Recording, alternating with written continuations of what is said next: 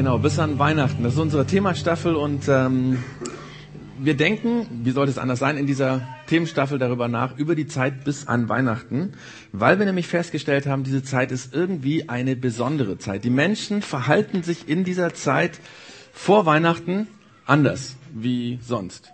Also zum Beispiel hatten wir festgestellt Ende November, dass, ähm, ich hatte es eben schon mal gesagt, dass in der Vorweihnachtszeit die Leute großzügiger sind als sonst. Also bis zu viermal mehr wird im Dezember gespendet als sonst in den Monaten des Jahres. Das wird dieses Jahr auch wieder so sein. Und ähm, wir haben überlegt, ob es nicht gut wäre, dass wir immer großzügig sind. Ob wir nicht dann eine echte große Persönlichkeit wären, wenn wir gelernt haben, in unserem Leben immer großzügig zu sein. Das war das erste Thema. Das zweite, vor zwei Wochen, da ging es darum, dass diese Zeit vor Weihnachten eine stressige Zeit ist. Wir reden von dem Vorweihnachtsstress. Und ähm, wir hatten aber festgestellt, dass das gar nicht so sehr an den vielen Weihnachtsfeiern liegt oder an den vielen Geschenken, die man noch irgendwie besorgen muss. Wir haben auch herausgefunden, dass es eigentlich nicht so sehr am Plätzchenbacken und Weihnachtsdekorieren liegt, sondern dass hintergründig oft Dinge sind, die uns rastlos machen vor Weihnachten. Nämlich, weil dieses Fest, auf das wir zugehen, ein Fest ist, das uns oftmals daran erinnert, dass es Probleme in unserem Leben gibt, die wir nicht verändern können. Dass es Menschen geht, mit denen wir dummerweise feiern müssen, die ähm, schwierig sind. Dass es Erwartungen gibt, gerade an Weihnachten, denen wir einfach nicht gerecht werden können. Und das ist eigentlich das, was uns so rastlos macht. Und wir haben darüber nachgedacht, was ist denn eigentlich der Friede an Weihnachten, wenn wir schon ein Fest des Friedens feiern? Und wer das letzte Mal nicht da war in der Church, der kann gerne wie immer ähm, das Thema äh, auf dem Podcast nachhören. Einfach pc.projektx-augsburg.de, da sind diese zwei Predigten drauf und auch alle anderen Predigten aus den letzten Jahren kann man dort anhören. Und heute geht es um ein weiteres Phänomen, das die Vorweihnachtszeit zu einer besonderen Zeit macht, nämlich in der Vorweihnachtszeit und an Weihnachten beschäftigen sich die Menschen mehr mit dem Thema Gott als sonst. Das zeigt schon äh, die Tatsache, dass an Heiligabend und an Weihnachten der Gottesdienstbesuch so hoch ist in den Kirchen Deutschlands, äh, wahrscheinlich weltweit, wie sonst nie. Und natürlich gehen die allermeisten Leute aus Tradition in die Kirche an Weihnachten. Aber dieses Weihnachten, dieses Dahingehen schürft auch oft an den tiefer liegenden Fragen des Lebens, ja, dass die Menschen darauf gestoßen werden, ob es nicht vielleicht doch einen Gott gibt. Was dieser Gott mit diesem Jesus-Baby zu tun hat. Ähm, und warum das Fest des Friedens Fest des Friedens genannt wird, obwohl wir doch seit 2000 eigentlich in unserer Welt gar keine Frieden haben. Oder vielleicht doch? Wie gesagt, vor Weihnachten und der Vorweihnachtszeit, an Weihnachten auch, kommen viele Menschen in unserer Gesellschaft auf solche Fragen. Ich meine, Menschen, die so und so an Jesus glauben, denen der Glaube wichtig ist, die stellen sich diese Fragen an Weihnachten so und so, aber auch Leute, die sich schwer tun mit Kirche, die Kirche in Frage stellen, die Glauben schwierig finden, auch diese Leute stoßen in der Weihnachtszeit, in der Vorweihnachtszeit, in der Adventszeit auf solche Fragen. Und vielleicht ist das auch der Grund dafür, warum du heute hier bist. Ähm, weil eben in vier, Ta äh, nicht in vier, weil wir den dritten, den dritten Advent haben und in einer Woche so ist der vierte Advent beziehungsweise dann auch Heiligabend. Das fällt in diesem Jahr zusammen. Und vielleicht ist das der Grund, warum du hier bist, weil das irgendwie in dir was bewirkt, dass du mehr über das Thema nachdenkst. Und es ist ja so, es ist ja so, dass die allermeisten Menschen ähm, als Kinder und als Jugendliche in aller Regel eher an Gott glauben. Vermutlich war das bei den meisten, die heute hier sind, so, ja. Als Kinder haben wir fast alle von uns irgendwie an Gott geglaubt, so kindlich, wie man eben über Gott denkt und an Gott glaubt. Aber dann im Laufe des Jahres, in der Teenagerzeit oder später, geht dieser kindliche Glaube irgendwie verloren. Vielleicht war das bei dir ein schlechtes Erlebnis mit der Kirche, ja, irgendwas, das passiert ist, ähm, ein Skandal im Dorf oder was weiß ich, der Priester, der Pfarrer, der Diakon hat sich total daneben benommen und dann war es für dich aus mit dem Thema. Oder vielleicht ist auch deine Familie umgezogen und nachdem sie umgezogen ist, seid ihr nie wieder in die Kirche gegangen und dann hat sich das irgendwie auch für dich quasi ergeben, dass es zu Ende war mit diesem Thema. Oder du bist irgendwohin zum Studieren gegangen und irgendwie ist dir der Glaube entglitten. Du kannst gar nicht genau sagen, warum. Oder vielleicht ist auch eine Tragödie in der Familie passiert, was schlimm ist, ja. Und du hast gebetet und gebetet und gebetet und, und, und es ist nichts passiert, ja. Du hast gebetet, dass derjenige, der krank ist, nicht stirbt und dann ist er gestorben. Du hast gebetet, dass die Ehe deiner Eltern nicht auseinandergeht und sie ist auseinandergegangen. Und ähm, dann hast du dir gedacht, na, wenn Gott meine Schmerzen so egal sind, warum sollte ich mich dann um ihn kümmern? Und so hast du den Glauben abgelegt. Vielleicht war das bei dir so und seitdem nennst du dich Agnostiker. Oder vielleicht war es auch diese eine Frage, ja, die die Glaubwürdigkeit des christlichen Glaubens und der Bibel in Frage stellt. Irgendein Kommilitone hat sie gestellt und seitdem oder mit diesem Moment ist das Glaubenskarten, also Glaubenshaus, dein Glaubenshaus plötzlich wie ein Kartenhaus zusammengefallen. Keine Ahnung, wie die Geschichte bei dir ist, aber was ich, was ich weiß, wenn meine Geschichte so wäre wie deine, also, wenn ich du wäre, ja, ähm, wenn ich das erlebt hätte, was du erlebt hast, dann hätte ich wahrscheinlich ganz genauso reagiert und dann würde ich mich auch mit Glauben oder Gott schwer tun oder ich hätte den Glauben komplett über Bord geworfen. Und deswegen, das ist uns ganz, ganz wichtig, das ist mir wichtig, das ist uns als Projekt X wichtig, wir würden niemals, niemals irgendjemand, der nicht glauben kann, verurteilen, weil das, was du tust und was du glaubst, macht für dich absolut Sinn. Ja, das, was wir erleben, das versuchen wir irgendwie zu bearbeiten und dann ist das Ergebnis, was dabei rauskommt, zum Beispiel, ich sage, ich kann mit Gott nichts anfangen, eine, eine, eine logische Konsequenz und es ist verständlich und das, ist, das macht für dich Sinn. Aber trotzdem möchte ich in den nächsten Minuten und auch weil es die Vorweihnachtszeit ist, weil es die Zeit ist, wo Menschen mehr über den Glauben nachdenken, dich herausfordern oder möchte, das ist so meine Agenda, dich bitten doch mal nochmal neu darüber nachzudenken, über diesen Glauben von damals, den du als Kind hattest oder irgendwann mal und den du über Bord geworfen hast. Ich möchte dich herausfordern, gerade jetzt vor Weihnachten nochmal darüber nachzudenken, ob es nicht doch Sinn machen würde, auch als Erwachsener zurück zu dem Glauben zu gehen, mit dem du dich so schwer tust. Und mit Glauben überdenken meine ich, bist du bereit, noch einmal einen Schritt zurück zu gehen in diese Richtung von Gott, in diese Richtung von Glauben. Und so ein Schritt kann ganz unterschiedlich sein. Es kann sein, dass du vielleicht anfängst, regelmäßig in eine Kirche zu gehen. Und wenn du dich mit traditionellen Kirchen schwer tust und sagst, das geht gar nicht mehr, deswegen haben wir das Projekt X erfunden. Einfach für Menschen, die sich damit schwer tun, dass sie sagen, hey, hier könnte ein Platz sein, wo ich vielleicht wieder anfange, regelmäßig hinzugehen. Vielleicht ist es aber auch so ein erster Schritt zurück, dass du zum ersten Mal nach endloser Zeit, zum ersten Mal nach endloser Zeit wieder mit Gott redest und betest. Und das könnte sein, dass du dann sagst, Gott, ich habe schon ich habe schon so lange nichts mehr von mir hören lassen. Aber heute möchte ich mein Schweigen brechen. So könntest du, so könntest du anfangen zu beten, wenn du es schon lange nicht mehr getan hast. Oder vielleicht ist der erste Schritt, dass du einfach irgendwann die nächste Zeit jetzt in dieser Woche die Bibel aufschlägst und mal vielleicht die Geschichte liest, über die es heute gehen wird oder vielleicht auch, dass du sagst, mein erster Schritt, ich habe hier einen Freund im Projekt X und ihr habt doch diese Homezones, da würde ich gerne hingehen. Was auch immer für dich der erste Schritt ist, wie es aussehen kann, zurück zum Glauben zu gehen, darüber nachzudenken. Ich möchte dich herausfordern, darüber nachzudenken. Damit möchte ich dir Mut machen in diesen Tagen vor Weihnachten. Und da gibt es eine Sache, eine Sache, die weißt du über dich und die weiß ich auch über dich, weil die ist bei uns Menschen allen so. Du weißt es irgendwo in deinem Herzen, irgendwo in deinem Herzen, in deiner Seele, also an dem Ort, den Mark Forster in seinem Lied benennt, dass es da Kogong, Kogong macht, ja. Kennt ihr vielleicht aus dem Radio, ja. Dieser Ort, dass an diesem Ort ein kleines Licht, ein kleiner Flunke, eine schwache Glut ist, die immer wieder anklopft und sagt, hey, vielleicht solltest du doch. Und dann bist du wieder ganz busy und vergisst diese Frage wieder. Oder dass diese Frage kommt, vielleicht sollte ich mal wieder und dann erinnerst du dich an den Tag, wo du den Glauben weggelegt hast. Oder diese leise Stimme, die in dir sagt, dass du etwas tun solltest. Oder vielleicht jemand, der etwas sagt, vielleicht auch heute diese Church Zone, wo plötzlich ein Gedanke aufpoppt und du anfängst, über den Glauben nachzudenken und denkst, wirklich, ist das wirklich so? Hä, woher weißt du das? Warum erzählst du das? Und das ist der Punkt, ist, wo du vielleicht anfängst, über den Glauben nachzudenken. Oder irgendetwas passiert, was dich innerlich aufmerksam macht, dass es vielleicht Sinn machen würde, zurückzugehen, auch wenn du irgendwann mal beschlossen hast, ich will nicht mehr glauben oder ich kann nicht mehr glauben oder was weiß ich was. Ich glaube, das ist eine kleine Stimme und wir, wir im Projekt X, wir glauben, dass diese Stimme, dieses, diese kleine Stimme Jesus ist, das Licht.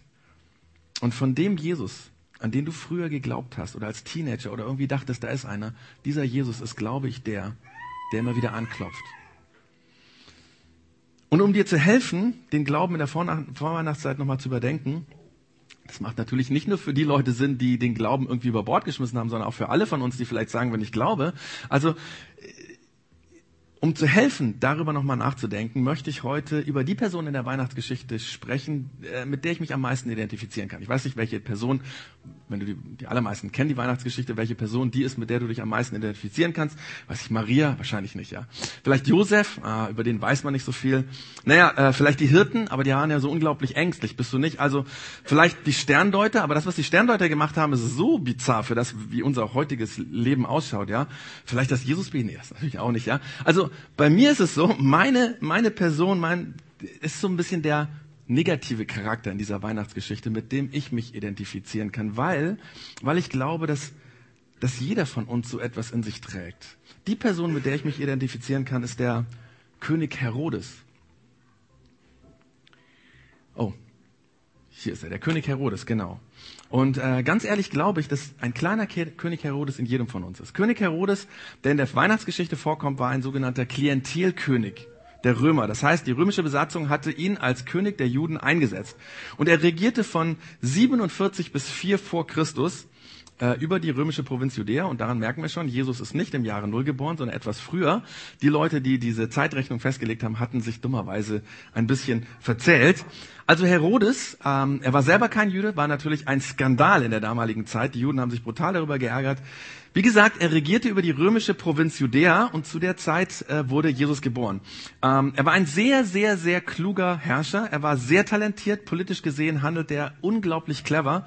Ähm, er war in dieser Zeit damals bekannt als Herodes der Erbauer, weil er so unglaublich viele Gebäude und, und, und Bauwerke errichten ließ. Zum Beispiel äh, viele, viele Hafenstädte wurden von ihm errichtet, viele Äquadukte, also so Leitungen, Wasserleitungen über große Täler hin drüber. Er hat auch ähm, zum Beispiel den jüdischen Tempel wieder aufgebaut, noch viele andere äh, wichtige Gebäude. Man nannte ihn Herodes den Erbauer. Er war ein außerordentlicher Machthaber, aber aber mit seinem Ehrgeiz macht er am Ende seines Lebens alles kaputt. Und ich glaube, genau an dieser Stelle gibt es einen kleinen Herodes in jedem von uns. Aber bevor wir zu dem kommen, was in der Bibel, in dem Neuen Testament ähm, über diesen Herodes berichtet, ist zuerst mal eine ganz, ganz, ganz faszinierende Begebenheit über dieses Leben dieses Königs. Tatsächlich so passiert. Kann man nachlesen bei Wikipedia. Und zwar, äh, die Geschichte geht so. Einige von euch werden noch ähm, Julius Caesar kennen, entweder aus dem Geschichtsunterricht oder vielleicht auch von Asterix und Obelix, ja. Und ähm, wahrscheinlich erinnert sich der eine oder andere auch daran, dass dieser Julius Caesar durch eine Verschwörung von Brutus und Cassius äh, sozusagen ähm, umgebracht wurde, nämlich der Senat verschwörte sich gegen ihn und dann wurde er umgebracht im Jahre 44 vor Christus. Und nach seinem Tod beschloss der Großneffe von ihm, der auch als Adoptivsohn ähm, von ihm quasi adoptiert wurde, der Octavius oder wir nennen ihn auch Octavian oder es ist nachher auch der spätere Kaiser, der erste Kaiser in Rom, nämlich Augustus gewesen, und sein Weggefährte Marcus Antonius. Die beide beschließen, den Tod Cäsars zu rächen. Und tatsächlich gelingt, gelingt ihnen das zwei Jahre später, 42 vor Christus, im Bürgerkrieg in der Schlacht um Philippi, ähm, wurden die Verschwörer um Brutus und Cassius alle vernichtet. Und nachdem haben diese beiden ähm, Männer ähm, als Partner sozusagen sich die, das Römische Reich aufgeteilt. Also es gab Provinzen, die äh, der eine und Provinzen, die der andere sozusagen als Triumphirate bekommen haben und eben mit Legionen sozusagen ja, äh, äh, regiert haben. Allerdings äh, wurde im Laufe der Zeit die Spannung zwischen diesen beiden Herren immer größer, denn beide strebten eine Alleinherrschaft an äh, im Römischen Reich. Und ähm, genau, so wurde es, dass irgendwann zum Bruch von diesen beiden Paten, eigentlich waren es Weggefährten, kam. Und an dieser Stelle, genau an dieser Stelle, fängt die unglaubliche Geschichte des Herodes an. König Herodes von Judäa hatte sich nämlich in den ersten Jahren seiner Herrschaft mit Marcus Antonius befreundet und seiner geliebten und späteren langjährigen Partnerin. Wisst ihr, wer die Partnerin von Marcus Antonius war? Wer hat im Geschichtsunterricht aufgepasst? Kleopatra, ganz genau. Kleopatra. Sehr gut, sehr gut. Ein Applaus. Ähm, allerdings war diese Kleopatra in Rom mehr und mehr verhasst, weil man warf ihr vor, ihr Ziel wäre es, das römische Reich in ihr ägyptisches Reich einzugliedern, wo man, wobei man nicht ganz Unrecht damit hatte. Allerdings war ähm, Kleopatra eben trotzdem eine mächtige Frau und der Herodes hatte eine Beziehung zu Marcus Antonius und zu Kleopatra. Er baute sie aus, er verstand, anstaltete Feste zu ihren Ehren, er schickte wertvolle Geschenke hin und wenn sie mal Hilfe brauchten, gegen Rebellen irgendwie vorzugehen, kam er mit seinem Heer. Allerdings verstärkte sich die Spannung zwischen dem Octavius und dem Antonius noch mehr. Und das führte zu einem offenen Bürgerkrieg im Römischen Reich. Und dummerweise stellte sich bald heraus, dass Herodes mit Marcus Antonius auf den Falschen gesetzt hatte. Denn Octavius besiegte die Legionen von Marcus Antonius. Dieser musste sich mit Kleopatra nach Alexandria zurückziehen und auch dort konnte er nicht verhindern, dass ein Jahr später Alexandria von Octavius eingenommen wurde. Damit wurde Octavius zum römischen Alleinherrscher und 27 vor Christus wurde er dann der erste Kaiser mit dem Titel Augustus. Und wir wissen alle, unsere Stadt Augsburg wurde nach diesem Kaiser Augustus benannt. So, dieser Octavius war jetzt Alleinherrscher des römischen Reiches. Das kam natürlich auch bei Herodes an. Und er hatte jetzt drei Optionen. Die erste Option war Selbstmord. Sozusagen dem vorzubeugen, weil Antonius und Kleopatra hatten sich auch umgebracht als Octavius nach Alexandria einfiel. Also sozusagen als Verschwör, äh, sozusagen als, als Staatsfeind war er, war er, war, hatte er sich ja mit dem Falschen verbündet sozusagen, hätte er Selbstmord machen können. Erste Option. Zweite Option, er hätte fliehen können. Er wusste aber, dass er sehr, sehr wahrscheinlich auf der Flucht in die Händen der Legion von Octavius fallen würde. Das dritte, was er hätte machen können, wäre einfach äh, die Situation auszusetzen. Kennen wir ja auch von heutigen Politikern. So zu tun, als sei nichts passiert und mal drauf zu warten, ob Rom reagiert oder nicht reagiert haben auch manche damals getan. Aber Herodes war schlauer und ehrgeiziger. Er hat noch einen anderen Schritt getan. Einen unglaublichen Schritt, der so unglaublich klug war, dass er bis heute dadurch quasi in seinem politischen Handeln einzigartig ist. Denn Herodes nahm sich ein Schiff und fuhr nach Rhodos, weil er wusste, Octavius ist in Rhodos auf dieser Mittelmeerinsel und dort bat er um eine Audienz bei Octavius, ähm, dem damals mächtigsten Mann der Welt. Und alle, die das mitbekamen, fragten, hey, warum bist du hier? Äh, du bist ein Staatsfeind. Eigentlich müsste, das ist die Agenda von Octavius, jetzt bei dir, zu dir zu kommen und dich quasi aufzusuchen. Aber warum bist du hier? Warum? Und auch Octavius war das äh, äh, erst schleierhaft. Er hat gesagt, wer ist hier? Wer ist hier? König Herodes von Judäa, äh, der meinen Gegner Marcus Antonius unterstützt hat? Was macht der hier? Aber trotzdem oder gerade deswegen gewährte man ihm eine Audienz und dann hielt Herodes eine unfassbare Rede vor allen Mächtigen damals im Römischen Reich und vor dem designierten Kaiser Roms. Er sagte nämlich, wie du weißt, war ich ein Freund deines Förderers, äh, ein Freund und Förderer deines Gegners, Marcus Antonius. Und wie du weißt, bin ich zu ihm loyal gestanden. Ich war loyal am Anfang, ich war loyal im Bürgerkrieg und ich war loyal zu ihm bis zum bitteren Ende. Deswegen eines, was du von mir weißt, ist, dass wenn ich meine Loyalität jemandem verschrieben habe, dann bin ich loyal bis zum Ende. Deswegen, o erhabener Gaius Octavius, ab heute verschreibe ich meine ganze Loyalität, mein ganzes Leben dir. Nur dir. Und der Octavius war so erstaunt und beeindruckt davon, von diesem Herodes, dass er ihm nicht nur die Provinz Judäa weiter regieren ließ, sondern ihm zusätzlich die Provinz Samaria und Galiläa übergab. Das ist also der König Herodes, ein super, super intelligenter, mutiger Typ, der mit allen politischen, taktischen Wassern gewaschen war, ein extrem ehrgeiziger Typ. Aber das Problem im Laufe seines Lebens war, dass er so stark versuchte, an seiner Macht festzuhalten und sie zu sichern, dass er nach und nach eine falsche Entscheidung nach der anderen traf. So änderte er zumindest, also zum Beispiel mindestens viermal sein Testament. Also er war mit zehn Frauen verheiratet, hatte viele, viele Söhne. Und äh, alle paar Jahre sagte er, nee, nee, nee, nee, du bist doch nicht der richtige Thronfolger. Und dann äh, setzte er den ab. Das hieß dann meistens, er ließ ihn hinrichten. Und dann bestimmte er einen anderen Sohn als Thronfolger. Aber wenn der nicht das tat, was Herodes wollte, dann wurde er auch bald als Thronfolger abgesetzt. Das führte dann dazu, dass die Söhne nach einer gewissen Zeit, die haben das ja auch mitbekommen, gesagt, oh nee, Vater, nein, nein, nein, nein, nein, ich, ich will kein König werden. Da gibt's, gibt's andere, die können das viel, viel besser. Ja? Herodes war mit allen Mitteln entschlossen, seine Macht zu sichern, weil er sein großes Vermächtnis, sein großes geschichtliches Erbe hinterlassen wollte. Er wollte, dass für immer, immer, immer seine Nachkommen auf diesem Thron sitzen werden.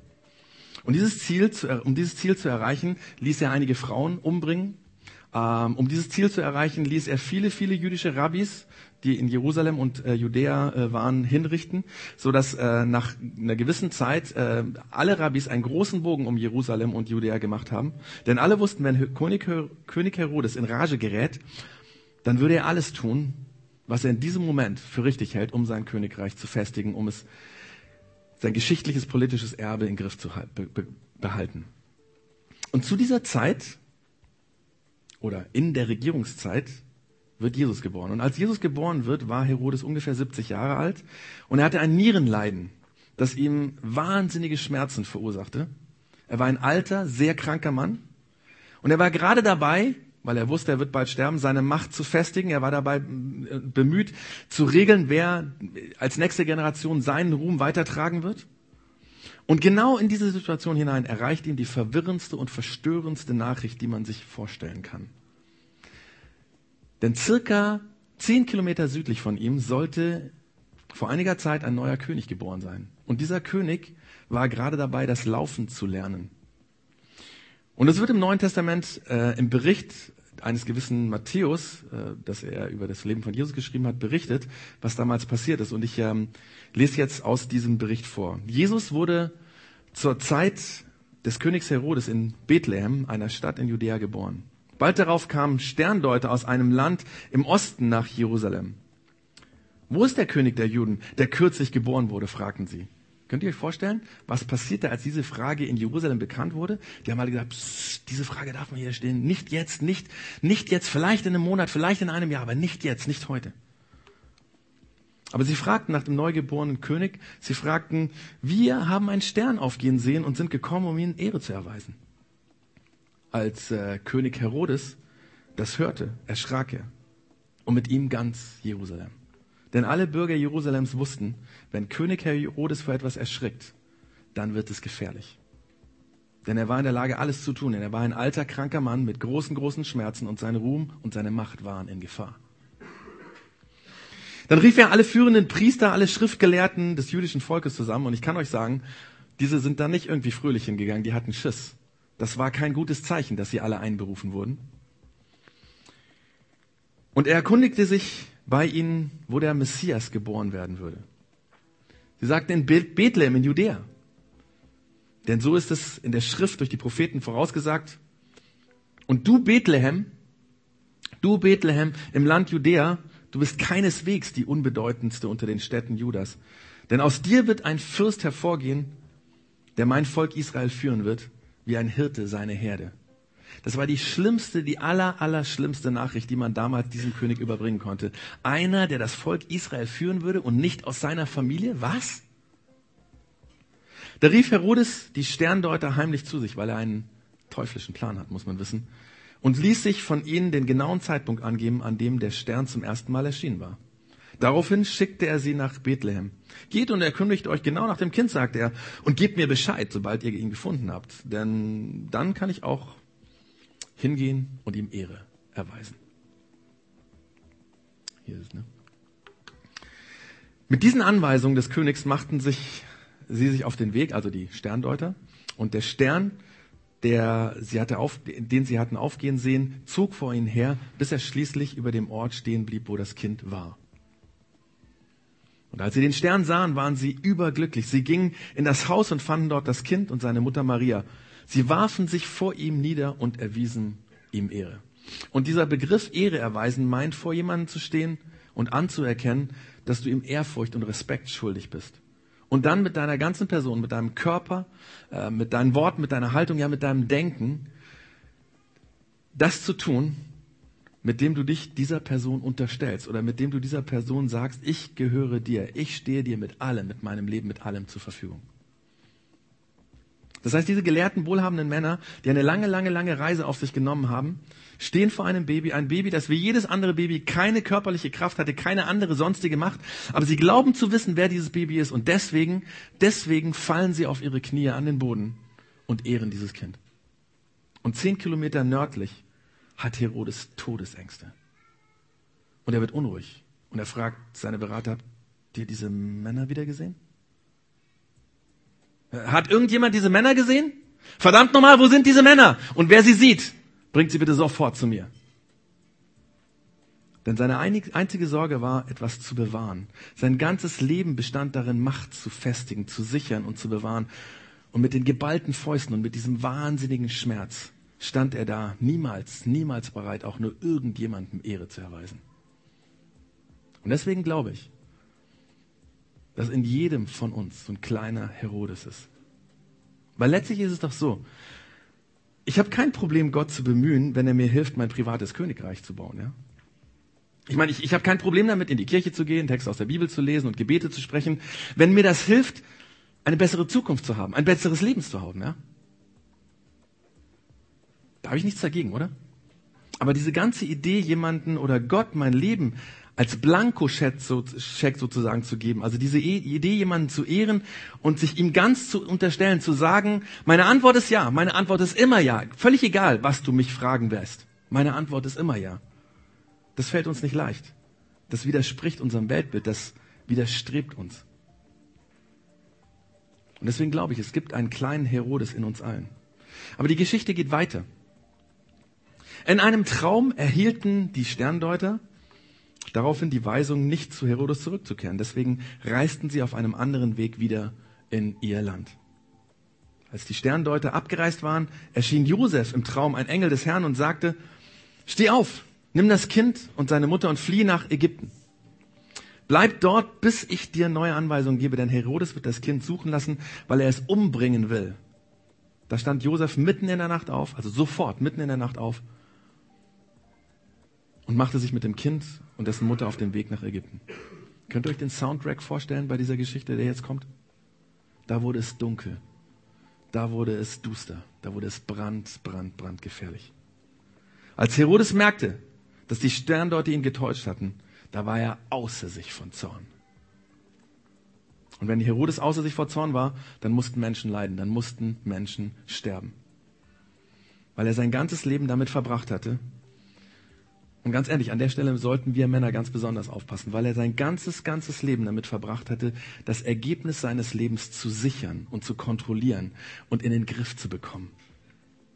Dass er in den Griff hat, worin die Reise geht. Denn egal was passiert, er hatte immer einen Weg äh, gefunden, um seine Situation im Griff zu behalten. Selbst da, als er auf den falschen römischen Führer gesetzt hatte, selbst da fand er aus diesem völlig aussichtslosen, unmöglichen, aus dieser unmöglichen Situation einen Weg für seine Situation, um die im Griff zu haben. Und auch jetzt dachte Herodes, er hätte eine Lösung gefunden, um das Schicksal zu überlisten. Dabei wurde er von einem Baby und seinen jüdischen Eltern überlistet. Aber egal was passieren würde, er hatte entschieden, dass er seine Pläne nicht von einem Babykönig irgendwie ähm, ähm, durchkreuzen lassen würde. Und deswegen erließ er eine Verordnung, die wir uns auch nicht im schlimmsten, schlimmsten Traum vorstellen können. Und er befahl seinen Soldaten, und wir können uns nicht vorstellen, wie diese Männer in der Lage waren, das zu tun, was jetzt kommt, was in dem Vers 16 von diesem Kapitel der Matthäus berichtet. Er sagt, er schickte seine Leute nach Bethlehem und ließ in den Familien der Stadt und der ganzen Umgebung alle Söhne im Alter von zwei Jahren und darunter töten. Das entsprach dem Zeitpunkt, den er von den Sterndeutern in Erfahrung gebracht hatte. Er sagte, wenn ihr mir das Baby nicht bringen könnt, dann nutzen wir das Worst-Case-Szenario, damit dieser Babykönig nicht überleben wird. Und dann lassen wir eben alle Jungs zwischen 0 und 2 Jahren umbringen. Und so wurde es getan. An einem schrecklichen Morgen oder Mittag oder Abend, wir wissen nicht, wann es war, durchzogen die Soldaten des Königs die Gegend, drangen in jedes Haus, jede Hütte, jede Wohnung ein und ergriffen jedes kleine Kind, jeden kleinen Jungen, der so aussah, als könnte er zwischen null und zwei Jahren sein. Und sie ermordeten ihn. Und sie ermordeten jedes Familienglied, was sich ihnen in den Weg stellte. Und Maria, Maria, die Mutter von Jesus, lebte mit diesem Wissen ihr ganzes Leben. Könnt ihr euch das vorstellen? Was wird sie gefühlt haben, als sie nach und nach die Geschichten von den Nachbarn und Bekannten hörte aus Bethlehem, deren Söhne ermordet worden waren? Was für ein Leid, was für ein schreckliches Leid. Und alles das, nur weil einer seine Macht festhalten wollte. Aber wisst ihr, was kurz darauf passiert ist? Vermutlich noch im selben Jahr. Herodes starb, einen qualvollen, grausamen Tod wegen seiner Nierenkrankheit. Er muss so qualvoll und schmerzhaft gewesen sein, dass er vorher versucht hat, sich selbst das Leben zu nehmen. Aber in dem Moment, wo er Selbstmord machen wollte, kam sein Cousin in den Raum und rettete ihm das Leben. Kurz bevor er starb, kurz bevor Herodes starb, hat er noch eine Verordnung erlassen, nach der alle wohlhabenden und einflussreichen Männer Jerusalems gefangen wurde. Alle. Und diese Verordnung besagte weiter, dass im Falle des seines Todes alle diese angesehenen Männer umgebracht werden müssen, damit möglichst viele Menschen an dem Tag seines Todes trauern würden, weil er ahnte, wenn ich sterbe, dann werden in Jerusalem die Leute toben vor Feier, vor Party. Und damit das nicht passiert, um auch das zu sichern, hatte er diesen Plan. Und dann starb Herodes. Aber seine Schwester und ihr Mann vereitelten die Hinrichtung dieser vielen, vielen Männer und ließen sie frei. Als Herodes, als Herodes gestorben war, hatte Josef in Ägypten einen Traum. Darin erschien ihm ein Engel des Herrn und sagte, steh auf, nimm das Kind und seine Mutter und geh wieder nach Israel, denn die dem Kind nach dem Leben trachten, sind tot. Und in dieser kleinen Episode der Menschheitsgeschichte wurde Herodes, der auch Herodes der Große genannt wurde. Bis heute kann man in Wikipedia nachlesen über Herodes den Großen.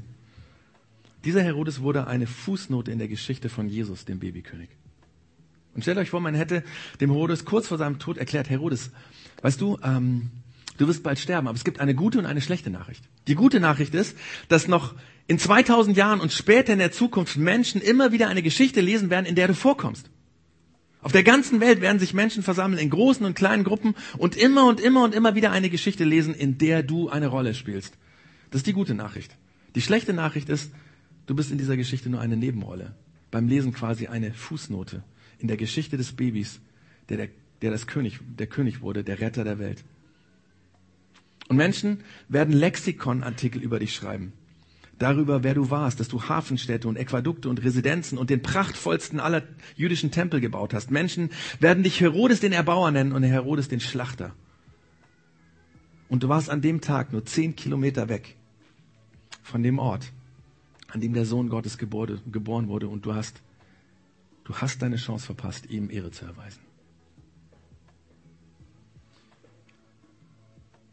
80 Jahre später, 80 Jahre später, Herodes war schon lange verstorben, 80 Jahre später, in denen Jesus aufwuchs, erwachsen wurde, in denen er durchs Land zog, viel, viel gute Taten tat und in denen er irgendwann schließlich hingerichtet wurde und gekreuzigt wurde und dann wieder zurück aus dem Tod ins Leben kam und zu seinem Vater in den Himmel fuhr. 80 Jahre später, Kaiser Augustus war verstorben, Kaiser Tiberius, Kaiser Nero, alle waren bereits gestorben. Der Tempel, den Herodes erbauen ließ, dieser glorreiche, prunkvolle Tempel war auf dem Erdboden gleichgemacht worden.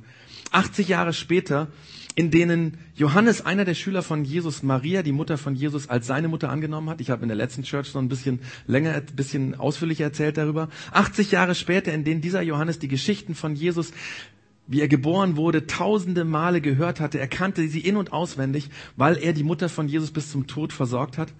Und weil er immer wieder fragen konnte, wie war das damals, als du nach Ägypten geflohen bist mit dem Baby, mit deinem Mann? Wie, wie war das? Wie, wie war das zu wissen, dass in Bethlehem was Schlimmes passieren würde? Wie war das zu hören, dass Freunde und Nachbarn von euch erzählt haben, wie sie ihre Söhne verloren haben?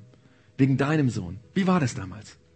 Johannes kannte diese Geschichten und er hatte die Wunder von Jesus gesehen. Er war mit Jesus zusammen unterwegs drei Jahre. Er hatte gesehen, wie er Dinge tun kann, die niemand anderes getan hatte. Und er hat dann auch mitbekommen, wie Jesus an diesem einen grausamen Tag furchtbar verreckt ist an diesem Kreuz. Und dann hat er drei Tage später in das leere Grab geschaut und dann hat er ihn gesehen, dass er wieder gelebt hat. Er, gelebt hat. er hat ihn angefasst, er, er konnte ihn umarmen, er hat gehört, wie er geredet hat, geredet hat. Und 80 Jahre später schaut dieser alte Mann Johannes zurück auf die Ereignisse, die passiert sind und er schloss sich das alles zusammenzufassen. Und dann schrieb er das, was ich gleich zitieren werde. Und wegen diesem Satz macht das Ganze noch Sinn für dich. Weil dieser Satz ist heute noch relevant. Und du solltest deswegen auf diese leise Stimme in dir hören, die immer wieder anklopft, Kokong, Kokong, in deinem Herzen. Und ich fragt, ob du nicht vielleicht doch wieder glauben solltest. Johannes fasst all diese Dinge zusammen und schreibt in ihm, in dem Babykönig, ja, war Vergangenheit. In ihm war das Leben. Und dieses Leben war, wie der Vergangenheit, war das Licht der Menschen. Aller Menschen. Nicht nur der Juden, aller Menschen, der ganzen Menschheit bis heute. Und dann machte Johannes eine Pause und entschied sich von der Vergangenheit, also von dem, was er erlebt hatte, was er gesehen hatte, was er, er äh, mit Jesus zusammen durchgemacht hatte. Er entschloss sich von dieser Vergangenheit in die Gegenwart zu wechseln, um uns bis heute eine Nachricht zu schreiben, für dich und für mich. Er schrieb, er war das Licht und das Leben und das Licht leuchtete leuchtet hier und jetzt in der Finsternis. Das Licht leuchtet hier und jetzt in der Finsternis. Und er schrieb das auf einer Mittelmeer, auf der Mittelmeerinsel Patmos, wo die Staatsfeinde verbannt wurden. Er schrieb das zu einer Zeit, wo die Römer, es schien so, als hätten die Römer endgültig gewonnen, als hätten sie den jüdischen Glauben, die jüdische Kultur ausgelöscht und damit zusammen den christlichen Glauben auch. Und trotzdem sagt er, das Leben und das Licht leuchten immer noch, jetzt hier. Und er unterstreicht es mit einer ganz, ganz energiegeladenen Aussage, indem er sagt, und die Finsternis, und die Finsternis hat es nicht auslöschen, nicht, nicht einfangen, nicht, nicht wegsperren, nicht auspusten können. Und diese Aussage bringt mich zu uns heute, zu dich zu dir und zu mir. Nämlich die Frage, wie wird deine Lebensgeschichte ausschauen, wenn man sie in Beziehung zu diesem Licht der Welt setzt? Wie wird deine Lebensgeschichte aussehen, meine Lebensgeschichte aussehen, im Lichtstrahl dieses Lichtes, dieses Lichts der Welt?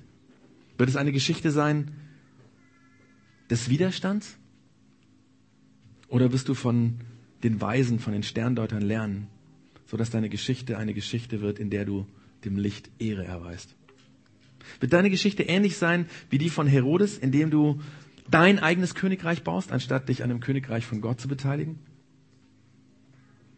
Willst du all die Dinge festhalten und dich fest dran klammern, die du so und so nicht halten kannst, die du eines Tages aufgeben musst? Oder wird deine Geschichte sein, dass du alles, was du hast, Gott auslieferst und sagst, ich will es dir zur Verfügung stellen, weil ich möchte das für dich einsetzen?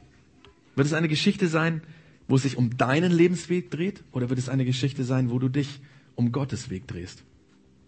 Wirst du sagen, mein Wille, mein Wille, mein Wille? Oder wirst du sagen, Gottes Wille? Dafür will ich da sein. Und der Grund, warum diese Frage eine Spannung in uns erzeugt, warum sie uns herausfordert, ist einfach, dass es einen kleinen Herodes in jedem von uns gibt. Aber eines Tages, und das wissen wir alle, das wissen wir alle, eines Tages wird jemand gezwungen sein, deine Geschichte zu erzählen. Und die Frage ist, wird derjenige deine Lebensgeschichte beschönigen müssen, um an diesem Tag irgendwas Positives zu sagen? Oder wird er erzählen können, dass du irgendwann dieses Licht bemerkt hast. Egal, ob du vorher irgendwann den Glauben abgelegt hast oder ob du nie geglaubt hast, keine, das ist völlig egal. Dass er sagen wird, da hat derjenige dieses Licht erkannt, diesen Jesus. Und er hat sich entschieden, diesen Jesus in sein Leben aufzunehmen, ihn zu ehren, für ihn zu leben. Und die Frage an jeden von uns ist, welche Geschichte möchte ich, dass eines Tages über mich erzählt wird? Aber die gute Nachricht, die gute Nachricht dabei ist, die Finsternis hat das Licht in dir, egal wie klein es ist, nicht auslöschen können. Und es kann es nicht auslöschen. Die Finsternis, alles, was du erlebt hast, ja, was du gesehen hast, was dich enttäuscht hat, die vielen Gebete, die dich erhört wurden, vielleicht, oder die Heuchelei in der Kirche, oder was weiß ich, diese Dunkelheit, was auch immer dich vom Glauben weggebracht hat, konnte das Licht nicht auslöschen. Deswegen bist du wahrscheinlich hier. Oder du hörst den Podcast an. Und deswegen geht dir diese Geschichte und mir diese Geschichte vom Herodes so nach. Deswegen merkst du manchmal, dass du zu Gott betest, obwohl du gar nicht genau weißt, ob es ihn gibt. Denn die Finsternis kann, die Dunkelheit kann nicht, das Dunkel kann nicht das Licht auslöschen. Deswegen meine Frage heute in der Vorweihnachtszeit. Bist du bereit? Und sei es nur einen kleinen Babyschritt, in Richtung Glaube oder wieder Neuglauben zu tun. In Richtung des Lichts der Welt, Jesus Christus, dem Babykönig. Einen Schritt auf den Glauben zu. Noch eins ganz kurz zum Schluss und dann mache ich Schluss. Die Sterndeuter, die haben sich für das Richtige entschieden. Ist dir das aufgefallen?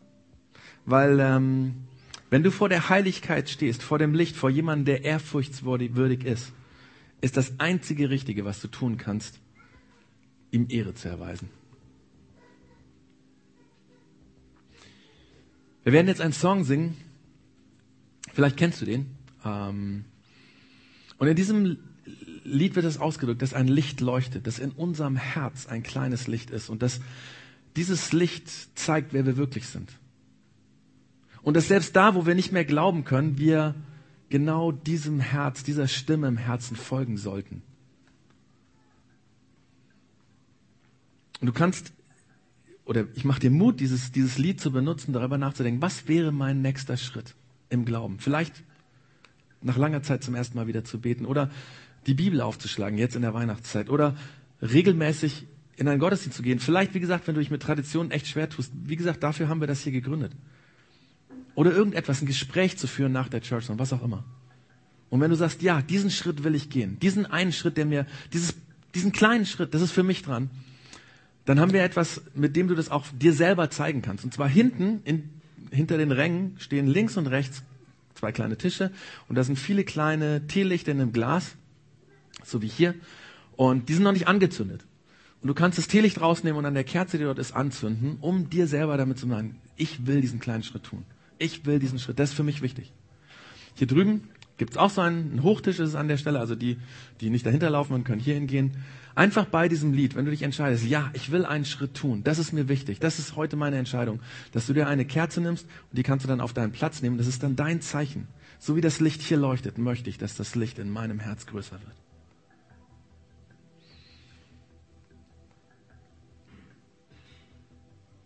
Und es macht deswegen Sinn, weil dieses Licht was in dir leuchtet, dieses kleine Licht, niemals verlöschen wird. Und die Frage ist, was machst du damit? Jesus, danke, dass du das Licht der Welt bist, dass du in unsere Welt gekommen bist und dass du willst, dass wir uns nicht um uns selber drehen, dass wir nicht unser Vermächtnis oder Erbe oder was auch immer uns wichtig ist im Leben krampfhaft festhalten, sondern dass wir vor dir stehen jetzt an Weihnachten und sagen, ja, ich möchte dir gehören. Ich möchte mein Leben einsetzen für dich. Es soll sich nicht alles um mich drehen. Ich will nicht krampfhaft wie dieser Herodes alles festhalten wollen, damit alles kaputt machen. Ich will einen Schritt auf dich zu tun. Jesus, hilf uns dabei. Brauchst du dieses Lied, was wir jetzt gleich singen? Brauchst du diese Kerzen? Und zeig jedem, der hier ist, was ein Schritt sein könnte, den er tut. Weil du das Licht der Welt bist. Amen.